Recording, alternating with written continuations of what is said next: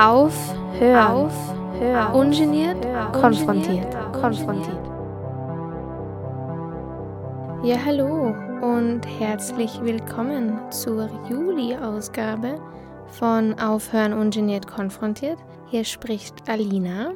Dieses Mal beschäftigen wir uns mit dem Thema Postkolonialismus. Das ist natürlich ein großes Thema und ich werde nur ein paar Teilbereiche behandeln bzw. einen Fokus auf Literatur legen. Meine Motivation für diese Sendung ist folgende. Ich habe vergangenes Sommersemester, also das, was jetzt gerade quasi vorbei ist, ein Seminar besucht mit dem Titel Postcolonial Contexts Writing Back to the Canon. Also da geht es um Texte, die in einem postkolonialen Zeitalter verfasst wurden. Wenn man den Begriff jetzt nur historisch sieht, also postkolonial im Sinne von nach der Kolonialzeit. Und das sind Texte, die verfasst wurden von Autorinnen und Autoren aus ehemaligen Kolonien. Sie werden Kontexts genannt, weil sie quasi gegen den Kanon, gegen die unter Anführungszeichen Literaturklassiker anschreiben. Ich werde aber später noch detaillierter darüber sprechen. Also im Prinzip spreche ich heute über meinen Lernprozess des letzten Semesters. Ich habe sehr viel dazugelernt und viel darüber nachgedacht, was ich eigentlich so bisher gelesen habe und ja, wie, wie eingeschränkt eigentlich mein Lesehorizont war und auch nach wie vor ist. Das ist ja auch ein Prozess, der jetzt erst beginnt, dass ich anfange zu hinterfragen, warum lese ich nur Werke die sehr eurozentrisch sind oder einfach von europäischen Personen verfasst wurden, hauptsächlich natürlich auch von weißen Personen. Und mein Ziel quasi für dieses Jahr ist auch, so viel wie möglich über Kolonialismus und die Kolonialgeschichte zu lernen, weil ich einfach gar keine Ahnung habe und wir das auch irgendwie in der Schule nie gelernt haben und es gibt so viele Aspekte und wenn man versucht, da die Geschichte kennenzulernen und zu verstehen, dann kann man auch sehr viel über die Gegenwart lernen. Ich glaube, das ist was, was man oft vergisst, dass gegenwärtige Entwicklungen und gegenwärtige Geschehnisse in der Vergangenheit verankert sind. Und oft natürlich auch die Kolonialgeschichte einen bedeutenden Einfluss hat auf diese Entwicklungen, weil Kolonialismus bis heute nachwirkt. Und darüber möchte ich heute sprechen. Ich versuche das so verständlich wie möglich aufzubereiten wenn es Fragen gibt, könnt ihr mir gerne ein E-Mail schreiben an aufhören.o94.at mit OE. Oder ihr könnt uns auch auf Social Media schreiben. Wir haben Facebook Aufhören ungeniert konfrontiert, beziehungsweise Instagram einfach nur Aufhören mit OE. Jetzt möchte ich zuerst einmal Postkolonialismus versuchen zu definieren mit dem Kommentar, dass es keine Einsatzdefinition für diesen Begriff gibt. So wie ich ihn definieren möchte, bezeichnet er nicht nur eine historische Periodisierung, also eine Zeitspanne in der Geschichte. Man könnte ja sagen, okay, ähm, die Kolonialzeit war ab dem 17. und 18. Jahrhundert hauptsächlich bis halt rund um den Zweiten Weltkrieg, beziehungsweise noch in die 60er, 70er, 80er Jahre in vielen afrikanischen Ländern. Und dann kommt das postkoloniale Zeitalter im Sinne von postkolonial nach der Kolonialzeit. Es geht aber beim Postkolonialismus um weitaus mehr. Und zwar geht es vor allem um Formen der Repräsentation und auch um Wertevorstellungen. Also wie der Kolonialismus eben auch auf gegenwärtige Entwicklungen und Wertevorstellungen und Zugänge, Ansichten etc. einwirkt. Gleichzeitig ist der Postkolonialismus natürlich sehr eng mit der Geschichte verwoben. Was wichtig ist, es gibt nicht den einen Postkolonialismus, einfach daher, dass es eine sehr große Heterogenität an Regionen, Kulturen etc. gibt. Man muss im Kopf behalten, dass jede Kolonie natürlich auch eine andere ist, also eine andere Nation oder eine andere Kultur. Ähm, das heißt, man kann nicht nur von einem Postkolonialismus sprechen, weil es natürlich für jede Region sich unterschiedlich ausprägt. Jetzt habe ich mir gedacht, wenn man Postkolonialismus verstehen möchte, dann wäre es vielleicht auch ganz sinnvoll, darüber zu sprechen, was eigentlich Kolonialismus ist. Zuallererst möchte ich darauf eingehen, dass Kolonialismus sehr eng mit Kapitalismus und Imperialismus verbunden ist. Der Kolonialismus war ein bedeutender Teil des Handelsgeschäfts westlicher Nationen. Also es war für die Handelsbeziehungen und, den Ausbau des Handels bedeutend. Dieses Handelsgeschäft hat sich vor allem ab dem späten 17. und frühen 18. Jahrhundert entwickelt. Freilich könnte man auch dessen Beginn bereits mit den Entdeckungsreisen des 15. und 16. Jahrhunderts ansetzen. Das wird historisch unterschiedlich festgesetzt. Also der Kolonialismus als Landnahme für politische Kontrolle und auch Besiedelung war natürlich auch davon motiviert, ausländische Märkte für westliche Güter zu schaffen und auch zu kontrollieren. Und man wollte auch die natürlichen Ressourcen und die Arbeitskraft unterschiedlicher Länder und Kulturen ausbeuten und das auf die geringstmöglichsten Kosten. Nochmal vielleicht in einfacheren Wörtern.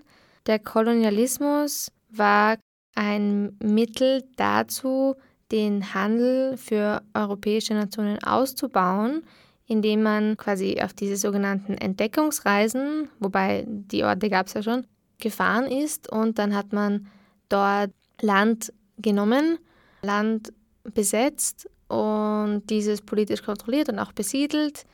Man wollte eben unter anderem dort Märkte aufbauen, damit man einerseits die eigenen Güter, also die eigenen Waren aus Europa verkaufen konnte. Gleichzeitig wollte man aber dort auch natürlich Rohstoffe und Arbeitskraft ausbeuten, billige Arbeitskraft, Rohstoffe anbauen oder verarbeiten, die dann wieder zurück nach Europa gebracht wurden und dort dann teurer verkauft wurden. Kolonialismus war also eine lukrative kommerzielle Unternehmung, die den westlichen Nationen Wohlstand und Reichtum durch die Ausbeutung anderer brachte. Er wurde großteils auch für ökonomischen Profit, Erfolg und Reichtum betrieben. Nun zum zweiten Konzept, mit dem der Kolonialismus eng verwoben ist, und zwar ist das der Imperialismus. Der Imperialismus ist ein ideologisches Konzept, das die Legitimität der ökonomischen und militärischen Kontrolle einer Nation durch eine andere aufrechterhält bzw. auch verteidigt. Man möchte quasi legitimieren, dass es okay ist, eine andere Nation ökonomisch und militärisch zu kontrollieren. Der Kolonialismus wiederum ist aber nur eine Ausprägung des Imperialismus, nämlich die Ansiedelung einer Gruppe auf fremdem Territorium. Also der Imperialismus verlangt nicht zwingend eine Besiedelung. Man könnte also argumentieren, dass die koloniale Ausprägung des Imperialismus heute zwar nachwirkt, aber so gut wie vorbei ist. Also es gibt jetzt keine Kolonien im klassischen Sinne mehr. Der Imperialismus ist aber nicht vorbei, da westliche Länder nach wie vor Wohlstand und Macht durch kontinuierliche ökonomische, also wirtschaftliche Ausbeutung anderer generiert. Man kann also zusammenfassen, Kolonialismus ist eine zeitlich sowie örtlich spezifische historische Ausprägung des Imperialismus. Allgemein bevorzugt Kolonialismus bestimmte Sichtweisen, Arten des Verstehens der Welt und die eigene Rolle in dieser Welt. Er versucht zu rechtfertigen, dass die Kolonisierten den Kolonialisierern, den sogenannten dominanten, zivilisierten, unterlegen sind. Es wird also die Idee gerechtfertigt, dass es richtig und ordnungsgemäß ist, über andere zu herrschen, sie zu unterdrücken und die Kolonisierten auch davon zu überzeugen, dass sie diese niedrigere gesellschaftliche Rolle verdienen. Das führt und führte oft dazu, dass die Kolonisierten diese Rolle, diese gesellschaftliche Rolle auch akzeptierten. Und das nennt man, diesen Prozess nennt man Colonizing the Mind. Und dieses Colonizing the Mind führt dazu, dass oft die Logik und die Werte und auch Annahmen der Kolonialstaaten internalisiert werden, also verinnerlicht werden und auch die Sprache der Kolonisierer die Art, die Welt zu sehen und zu repräsentieren, wird auch übernommen. Und natürlich auch heute wirkt das nach, weil über viele, viele Jahrzehnte ja ein bisschen Brainwashing betrieben wurde natürlich. Und die Sprache, die englische Sprache vor allem, jetzt darüber habe ich viel gelernt, dass die englische Sprache als die eine, die wichtigste angesehen wurde. Aber dazu komme ich noch. Ich wollte ein paar Beispiele für so verinnerlichten Kolonialismus erzählen, weil ich das ganz interessant finde und ja, noch nicht so lange davon weiß.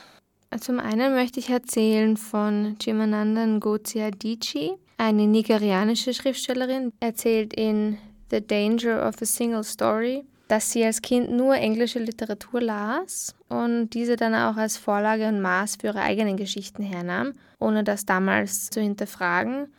Das führte dann dazu, dass ihre Hauptcharaktere meist weiß und blond waren und in Europa lebten, sprachen über das Wetter, was laut Adichie nicht üblich ist für Nigeria. Also alles untypisch für den nigerianischen Alltag. Und auch Chinua Achebe, ebenfalls Nigerianer und Autor, kritisierte genau das. Er ist deutlich früher geboren als Adichie und er hat erzählt, dass er über Gänseblümchen schrieb, obwohl es in Nigeria gar keine Gänseblümchen gibt. Und er auch weiße englische Männer als das Ideal ansah. Dieser verinnerlichte Kolonialismus, von dem ich eben erzählt habe, wirkt natürlich bis heute nach. Und man muss auch wissen, dass die Unabhängigkeitserklärungen vieler ehemaliger Kolonien, vor allem am afrikanischen Kontinent, erst ein paar Jahrzehnte her sind. Das ist noch nicht lang her. Jetzt möchte ich kurz auf Sprache eingehen als manifestierter Kolonialismus und da kurz über Großbritannien und Indien erzählen. Und zwar war es so, dass die Briten, als sie nach Indien gekommen sind und Indien kolonialisiert haben, unterworfen haben, hatten sie große Schwierigkeiten, das Christentum nach Indien zu bringen, weil die indische Bevölkerung sehr stark im, im Buddhismus und Hinduismus schon verankert war quasi und es nicht wirklich funktioniert hat, die Bevölkerung vom Christentum zu überzeugen. Und dann haben die Briten Folgendes gemacht. Sie haben versucht, ihre Moral und ihre religiösen Vorstellungen so in die Bevölkerung zu tragen, dass sie ihre englische Literatur als Pflichtliteratur, Pflichtlektüre in die Schulen brachten. Das heißt, indische Schülerinnen und Schüler, vermutlich eher Schüler, haben dann englische Literatur gelesen, die eben geprägt war von englischen Moralvorstellungen, von religiösen Vorstellungen und man, man hatte quasi das Bestreben, dass dadurch die indische Bevölkerung zum Umdenken angeregt wurde. Also das muss man sich mal vorstellen, das ist sehr subtil. Da merkt man wieder, wie viel Macht auch Sprache hat. Man darf hierbei aber auch nicht vergessen, dass der Großteil der afrikanischen Bevölkerung keine Sprache der ehemaligen kolonialen Metropolen, wie es so heißt, spricht. Sprache eben als manifestierter Kolonialismus ist ein wichtiger Teil imperialistischer Unterdrückung, und zwar eben die Kontrolle der Sprache, dass nur die Sprache der Kolonialisierer gesprochen werden soll. Die Sprache der Kolonialstaaten wurde eben als Norm, als der Standard gesehen.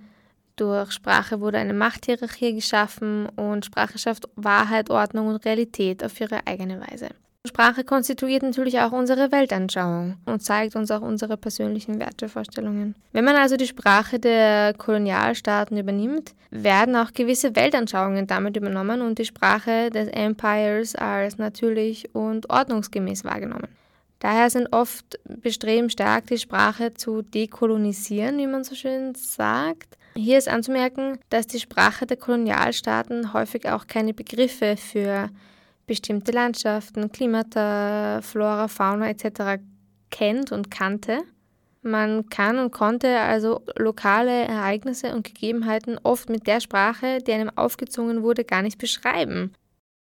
Jetzt von der Sprache zur Literatur. Kolonialismus manifestierte sich natürlich auch im literarischen Schaffen von Autorinnen und Autoren der Kolonialstaaten. Manchmal zeigt sich dieser recht deutlich, zum Beispiel wenn die Handlung auf fernen, exotischen Inseln spielt, die von sogenannten Wilden, oft auch Kannibalen bevölkert ist, wie etwa bei Robinson Crusoe oder The Tempest von Shakespeare. Er kann aber auch sehr subtil zu finden sein, zum Beispiel in Jane Eyre, deren schlussendlicher Wohlstand darauf beruht, dass ihr Onkel Plantagenbesitzer in der Karibik war. Sklaven für ihn arbeiteten und er so zu seinem Reichtum kam. Gegen Ende des 20. Jahrhunderts entwickelten sich dann postkoloniale Lesarten von Literatur und auch Literatur aus den ehemaligen Kolonien wurde stärker in den Fokus gerückt. Viele dieser postkolonialen Werke diskutieren und kritisieren koloniale Elemente und Diskurse und versuchen quasi aktiv zu dekolonisieren. Stichwort Decolonizing the Mind. Und hier wurde Sprache auch oft zum prägendsten Element, indem diese Sprache auf den kolonialen Schauplatz angepasst wurde. Zum Beispiel wurden unübersetzbare Wörter in die Texte eingebaut oder der englische Satzbau wurde nicht so streng beachtet, wenn wir jetzt über Englisch sprechen.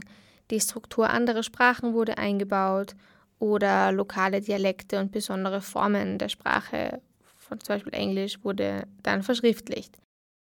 Kurze Beispiele. Jean Rees in White Sargasso Sea, die jamaikanischen englischen Dialekt eingebaut hat. Oder Aimé Césaire in Une Tempête, wo er quasi The Tempest von Shakespeare neu interpretiert hat, neu geschrieben hat, hat Swahili-Wörter unübersetzt eingebaut.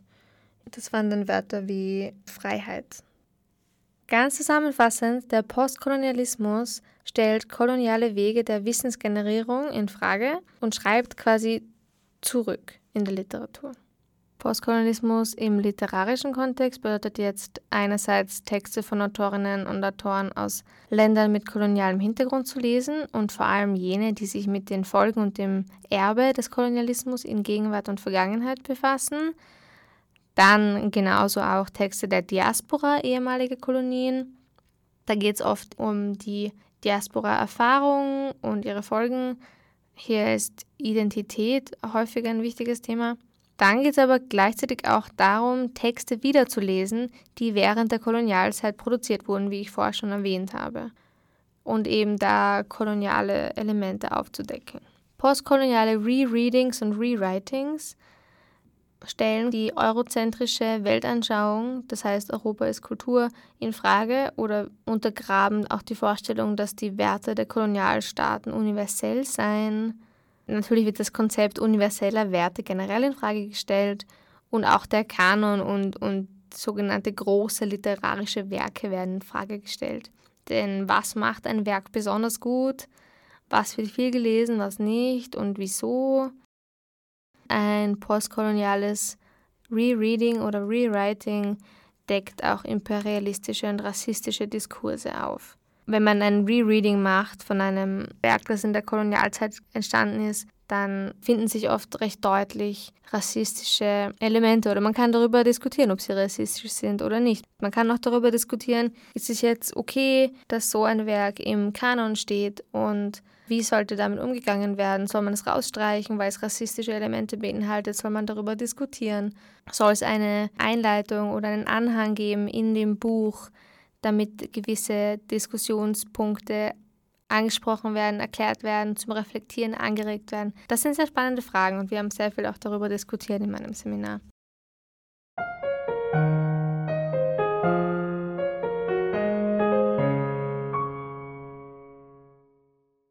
Jetzt mag ich zum Schluss noch auf ein paar Beispiele eingehen, die wir eben im Seminar behandelt haben. Es sind jetzt alles englischsprachige Beispiele. Das erste Beispiel, was ich vorher schon erwähnt hatte, war eben Shakespeare, The Tempest, beziehungsweise Aimé Césaire, Une Tempête. The Tempest spielt auf einer Insel und da geht es viel um Machtverhältnisse ähm, zwischen dem Herrscher dieser Insel, der dort gestrandet ist, also ein Europäer, der sich als Herrscher deklariert hat. Und er hat einen Sklaven oder eigentlich hat er zwei Sklaven, die quasi dort heimisch sind, waren, als er dorthin kam. In dem Rewriting von Aimé Césaire geht es eben viel um diese Machtverhältnisse und darum, wie die Sklaven mit ihrem Herrscher, mit ihrem Unterdrücker umgehen, wie sie zurückreden. Zweitens haben wir Charlotte Brontes Jane Eyre wieder gelesen und verglichen mit Jean Rees White Sargasso Sea. Da geht es viel um Identität. Ich möchte jetzt nicht zu viel verraten von dem Inhalt der Bücher, aber in Jane Eyre kommt ein Charakter vor, der heißt Bertha Mason und sie wird in Jane Eyre als verrückt und als unberechenbar dargestellt und sie kommt aus der Karibik, das weiß man. Ihr wird gar keine Stimme gegeben in Jane Eyre, sie wird nur als verrückt dargestellt und man weiß eigentlich nicht viel über sie. Jean Rees hat deren Geschichte quasi geschrieben. Also sie hat versucht, diese Lücke in der Erzählung von Jane Eyre zu füllen mit dem Hintergrund und der Geschichte von dieser Bertha. Das ist wirklich, wirklich sehr interessant, vor allem weil Jean Rees mit sehr viel Symbolik spielt und, und sehr viel unterschwelligen Gefühlen und Stimmungen. Also es ist wirklich unangenehm, dieses Buch zu lesen, weil man einfach so diesen Identitätsstruggle und, und diese patriarchalen und kolonialen Machtstrukturen und, und dieses Abstempeln der Frau als verrückt. Ja, man fängt an, viel zu hinterfragen und es ist wirklich spannend. ist auch kein dickes Buch. Dann haben wir auch über Joseph Conrads Heart of Darkness gesprochen. Da erzählt ein, ein Mann, wie er den Congo River raufgefahren ist und ja, da haben wir viel darüber diskutiert, ob das jetzt rassistisch ist oder nicht, weil die einheimische Bevölkerung eben ja als sehr wild und unzivilisiert etc. dargestellt wurde. Chinua Achebe, den ich vorher schon erwähnt habe, hat in Things Fall Apart dem ein bisschen entgegengeschrieben.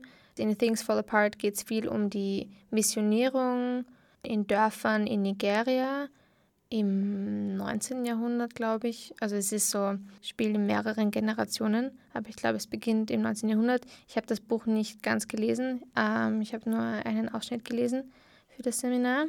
Aber da geht es eben viel um, um diese Thematik, wie, wie die Europäer gekommen sind ähm, in afrikanische Länder und sich dort verhalten haben, wie die Afrikanerinnen und Afrikaner auch darauf reagiert haben. Und das ist auch ganz interessant. Dann haben wir zum Schluss ähm, noch gelesen Robinson Crusoe von Daniel Defoe und ähm, von John Coetzee Foe. Das ist ein, Coetzee ist ein südafrikanischer Autor. Er schreibt Foe dann aus der Perspektive einer Frau. Ja, es ist sehr spannend. Also in Foe geht es vor allem um die Frage, wer darf eigentlich wessen Geschichte erzählen. Wie kann man Geschichten über benachteiligte, marginalisierte Gruppen erzählen, ohne sie dabei auch epistemologisch zu kolonisieren? Also das heißt, die eigene Perspektive ist natürlich auch vom persönlichen Hintergrund geprägt, von einer bestimmten Art der Wissensübermittlung, äh, oft aus einer privilegierten Position auf die betroffene Gruppe gerichtet. Und dann ist die Frage, ob ich wirklich die Geschichte so objektiv ähm, erzählen kann, ob ich die Geschichte erzählen kann, ohne gleichzeitig meine eigenen Denkmuster, die eben oft einen kolonialen Touch haben, ob ich die dann nicht automatisch einbaue. Also wie kann man die Geschichte anderer ethisch korrekt erzählen? Und wer hat überhaupt die Autorität, solche Geschichten zu schreiben? Dann kann man sich natürlich auch fragen, ist es nicht auch wichtig, den Menschen eine Stimme zu geben, die sonst nicht gehört würden? Äh, in, in Robinson Crusoe und, und Foe geht es viel um einen Sklaven namens Friday, der in Foe gar nicht spricht und, und Susan, die Hauptperson in Foe, versucht über das gesamte Buch hinweg eigentlich die Geschichte von Friday zu erzählen. Es wird aber gleichzeitig auch versucht, ihre Geschichte zu erzählen und sie versucht auch die Geschichte von Robinson Crusoe zu erzählen. Also es ist wirklich auch sehr toll. Ich kann wirklich, also all diese Rewritings kann ich sehr empfehlen. Ich werde sie auch in die Sendungsbeschreibung packen.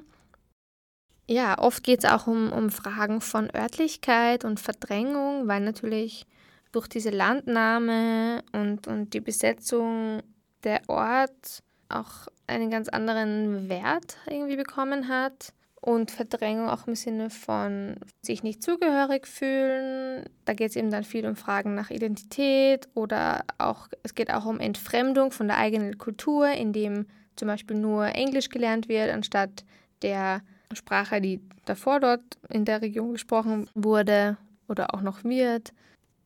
Ähm, genau.